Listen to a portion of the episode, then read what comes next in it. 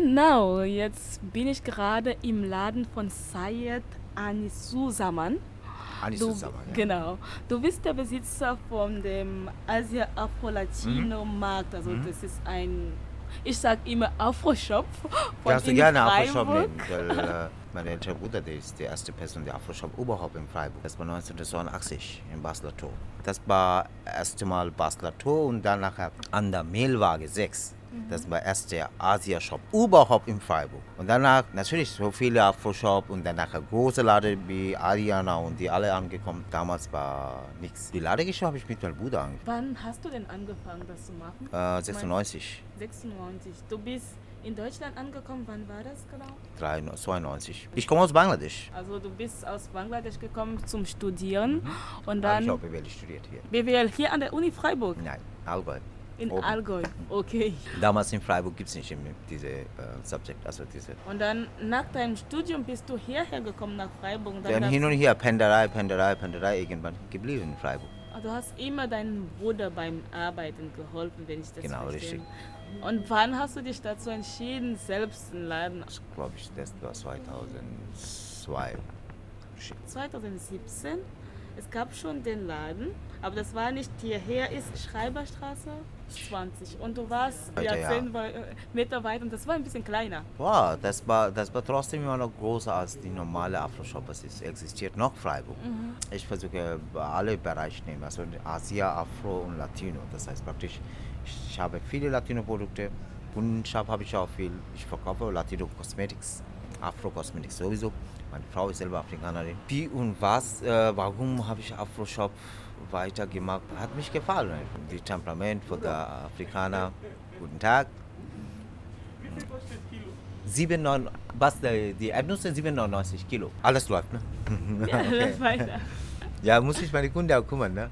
Dann habe ich äh, mehr andere Sachen auch gehabt. Ich habe Pizzeria gehabt, ich habe ein Kleidergeschäft gehabt. Wann hast du dich denn entschieden oder warum wolltest du den Laden dann größer? Also du bist da umgezogen, dann Ja, ich habe ziemlich lange die kleine, so kleine Laden, wo alles eng ist. Ne? Das Problem auch, auch wenn man so viele Ware hat, ich habe viel Sortiment. Also Artikel habe ich wirklich, ich will nicht übertreiben, über 2000 Artikel habe ich. Aber das Problem halt, äh, kannst du nicht richtig Display, also kannst du nicht Leute zeigen. Dann mussten die immer, die Kunde, hast du das, hast du das. Und irgendwann, äh, das hat auch keinen Sinn. Wenn man nicht zeigen kann, dann kannst du auch nicht, keine Preise machen. Denn irgendwann die Ware geblieben, du hast nicht verkauft, was weiß ich.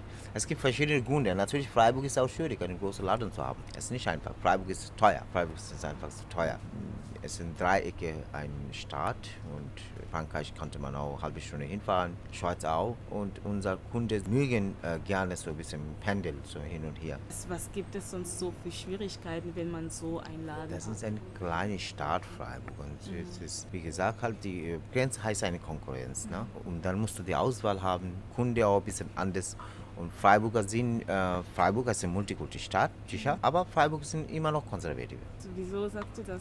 Hier hat man Interesse nur, was man gesehen haben. So ist es schwierig. Wa- Was für Kundschaft hast du dann? Eher die interkulturelle oder die internationale Personen? Ja, beides. Aber halt äh, meistens die Kunden, die kennen schon den Ware, die wissen, was die haben wollen. Ja, es gibt auch Kundschaft äh, oder Kunden, die neu sind oder die haben Interesse über die andere Kultur. Aber dann musst du auch den erklären müssen. Ne? Und es ist so, selbstständig ist auch nicht einfach. Wenn man alleine arbeitet, äh, kann man nicht gleichzeitig äh, Beratung geben und verkaufen. Ne? Aber du magst auch am Sonntag auch Nicht mehr. nicht mehr. Wie hattest du das eigentlich geschafft? Ich habe immer diese Erlaubnis sonntags? damals bekommen vom Behörd, aber jetzt mittlerweile bin ich äh, ja, alt geworden. Ich brauche einen Tag Zeit, ich habe Ah. auch eine Family, mag Ah. ich nicht mehr. Also ich werde keinen Sonntag mehr arbeiten. Aber normalerweise ist es doch verboten. am Sonntag Nein, nein, auch. früher war aber Sonntag so Internetcafé, ich habe eine Dienstleistung gehabt drüber. Daher habe ich das Erlaubnis bekommen. Wie hast du das eigentlich immer geschafft? Eine Äh. ganze Woche. Ich habe 14 Jahre lang das gemacht, ich weiß nicht wie. Wann machst du hier auf? Von 9 Uhr morgen, 9 9 bis Uhr 9. morgen bis Neun Uhr abends. 21 Uhr. Genau. Und dann das von Montag bis Samstag. Hast Ja. du das 14 Und Sonntag Jahre 12 Uhr bis 8 Uhr. Es gibt auch eine Instagram-Seite. Wie findet man dich auf so Asia sozialen- Ah, Afro Latino Markt. Auf Instagram und auf Facebook? Das habe ich nicht mehr Facebook. Instagram habe ich Asia Afro Latino Markt, aber ich werde schon ein Facebook das da übernehmen. Ansonsten kann man dich auch im Geschäft Genau. immer finden. Und äh, mittlerweile viele Leute haben da meine Nummer. Äh, und die wissen schon, seit, wenn Zeit Freiburg ist, dann er ist im Laden. Und außerdem legen auch Leute ihre, ihre Ware Post. hier. Genau. Müssen Ich sie- Mhm. arbeite mit Deutsche Post und die man kann eine Ware abholen und äh, ähm, bis auch abgeben. Weiter. Okay, also ich würde halt einfach noch sagen, dass man dich jederzeit hier im Laden, das war nochmal welche Straße? Schreiberstraße 20. Und der Laden heißt Asia Afro Markt. Dankeschön. Danke dir.